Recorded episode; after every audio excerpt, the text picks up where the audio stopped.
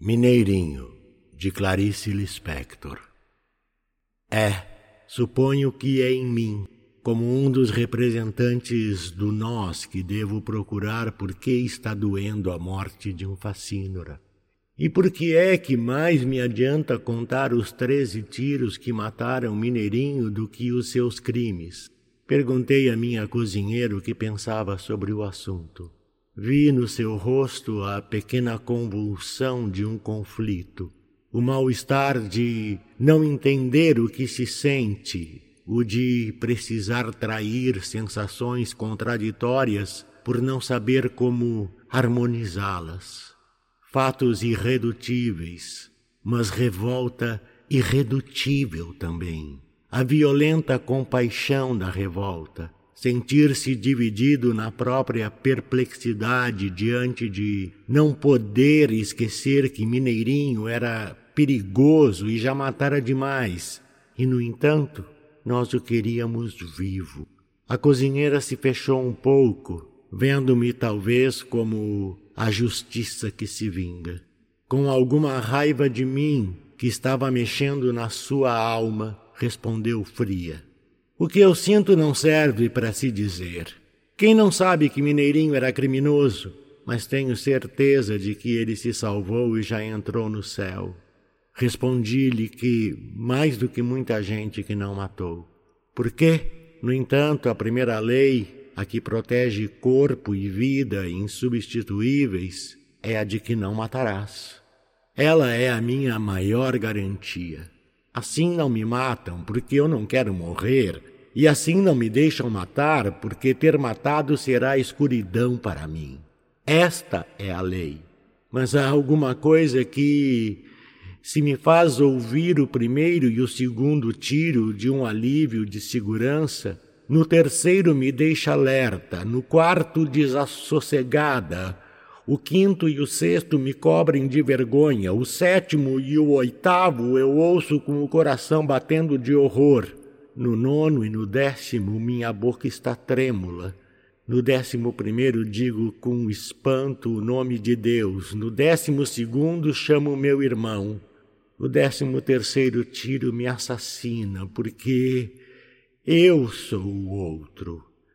Porque eu quero ser o outro.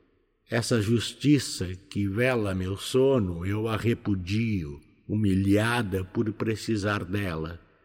Enquanto isso, durmo e falsamente me salva, nós, os sonsos essenciais. Para que minha casa funcione, exijo de mim, como primeiro dever, que eu seja sonsa, que eu não exerça minha revolta e o meu amor guardados. Se eu não for sonsa, minha casa estremece. Eu devo ter esquecido que embaixo da cama está o terreno o chão onde nova casa poderia ser erguida. Enquanto isso, dormimos e falsamente nos salvamos. Até que treze tiros nos acordam, e com horror digo tarde demais, vinte e oito anos depois que Mineirinho nasceu, que ao homem acuado, que a esse não nos matem, porque sei que ele é o meu erro e de uma vida inteira. Por Deus, o que se salva às vezes é apenas o erro, e eu sei que não nos salvaremos enquanto nosso erro não nos for precioso. Meu erro é o meu espelho, onde vejo o que em silêncio eu fiz de um homem.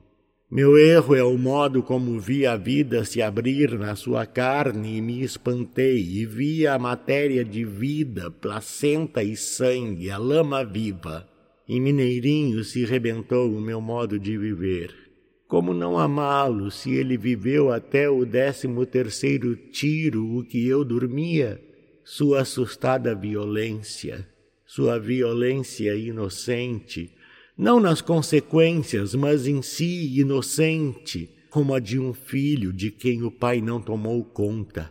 Tudo o que nele foi violência é em nós furtivo, e um evita o olhar do outro para não corrermos o risco de nos entendermos, para que a casa não estremeça. A violência arrebentada em Mineirinho, que só outra mão de homem, a mão da esperança pousando sobre sua cabeça aturdida e doente, poderia aplacar e fazer com que seus olhos surpreendidos se erguessem e enfim se enchessem de lágrimas. Só depois que um homem é encontrado inerte no chão, sem o gorro e sem os sapatos, vejo que esqueci de lhe ter dito, também eu. Eu não quero esta casa.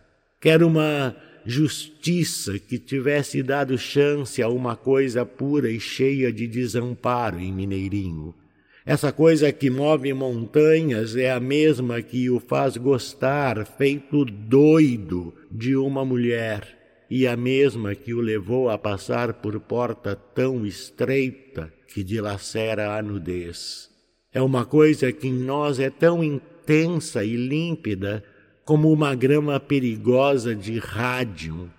Essa coisa é um grão de vida que, se for pisado, se transforma em algo ameaçador, o amor pisado. Essa coisa que em Mineirinho se tornou punhal é a mesma coisa que em mim faz com que eu dê água a outro homem, não porque eu tenha água, mas porque também eu sei o que é sede, e também eu, que não me perdi, experimentei a perdição. A justiça prévia, essa não me envergonharia. Já era tempo de, com ironia ou não, sermos mais divinos. Se adivinhamos o que seria a bondade de Deus, é porque adivinhamos em nós a bondade, aquela que vê o homem antes de ele ser um doente do crime. Continuo, porém, esperando que Deus seja o Pai quando sei que um homem pode ser pai de outro homem. E continuo a morar na casa fraca.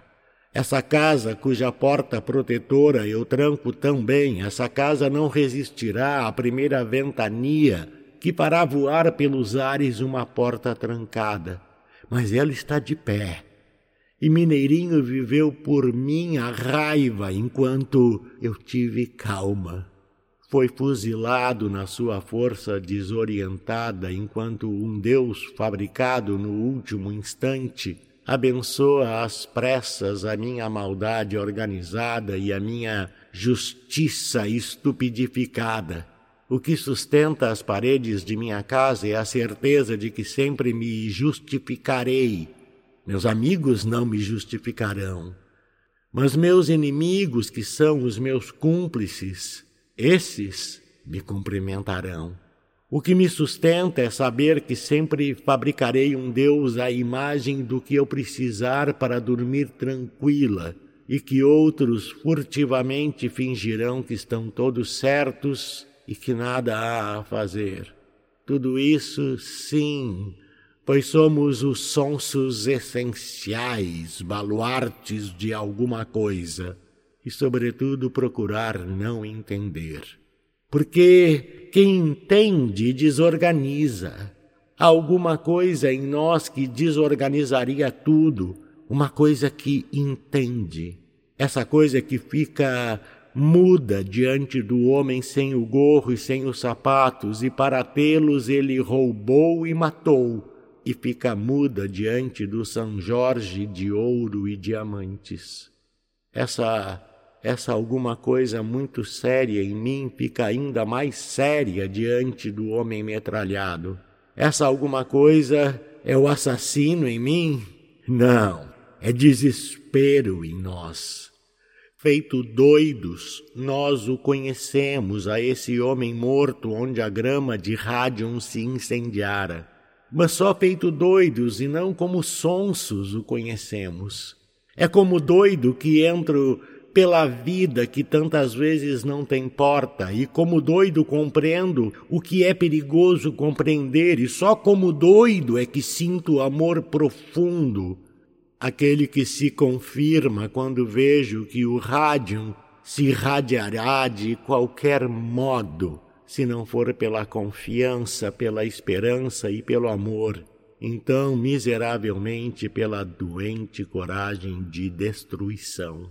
Se eu não fosse doido, eu seria 800 policiais com 800 metralhadoras e esta seria a minha honorabilidade. Até que viesse uma justiça um pouco mais doida. Uma que levasse em conta que todos temos que falar por um homem que se desesperou porque neste a fala humana já falhou. Ele já é tão mudo que só o bruto grito desarticulado serve de sinalização. Uma justiça prévia que se lembrasse de que nossa grande luta é a do medo e que um homem que mata muito é porque teve muito medo. Sobretudo, uma justiça que se olhasse a si próprio e que visse que nós todos, lama viva, somos escuros e por isso nem mesmo a maldade de um homem pode ser entregue à maldade de outro homem, para que este não possa cometer livre e aprovadamente um crime de fuzilamento. Uma justiça que não se esqueça de que nós todos somos perigosos e que na hora em que o justiceiro mata, ele não está mais nos protegendo nem querendo eliminar um criminoso, ele está cometendo o seu crime particular um longamente guardado. Na hora de matar um criminoso, nesse instante está sendo morto um inocente. Não, não é que eu queira o sublime, nem as coisas que foram se tornando as palavras que me fazem dormir tranquila, mistura de perdão, de caridade vaga, nós que nos refugiamos no abstrato. O que eu quero é muito mais áspero e muito mais difícil. Quero o terreno. Do narrador. Carlos Eduardo Valente é ator, diretor de teatro, dublador, narrador de audiobooks e também formado em psicologia. 65 anos de vida bem vivida e cheio de histórias para contar, mas prefere contar e interpretar as histórias dos outros. Até tenta escrever um pouco, mas não tem a disciplina necessária como tem nessas outras áreas citadas. Depois de morar 20 anos em Porto Alegre, voltou a Pelotas, onde se formou em psicologia. Morou em São Paulo um bom tempo e agora mora em Florianópolis, para onde voltou depois de 13 anos longe da ilha. Sempre na batalha por novos desafios. Também brinca com fotografia e edição de vídeos, porque viver é bom demais. Contato carlão50 arroba gmail.com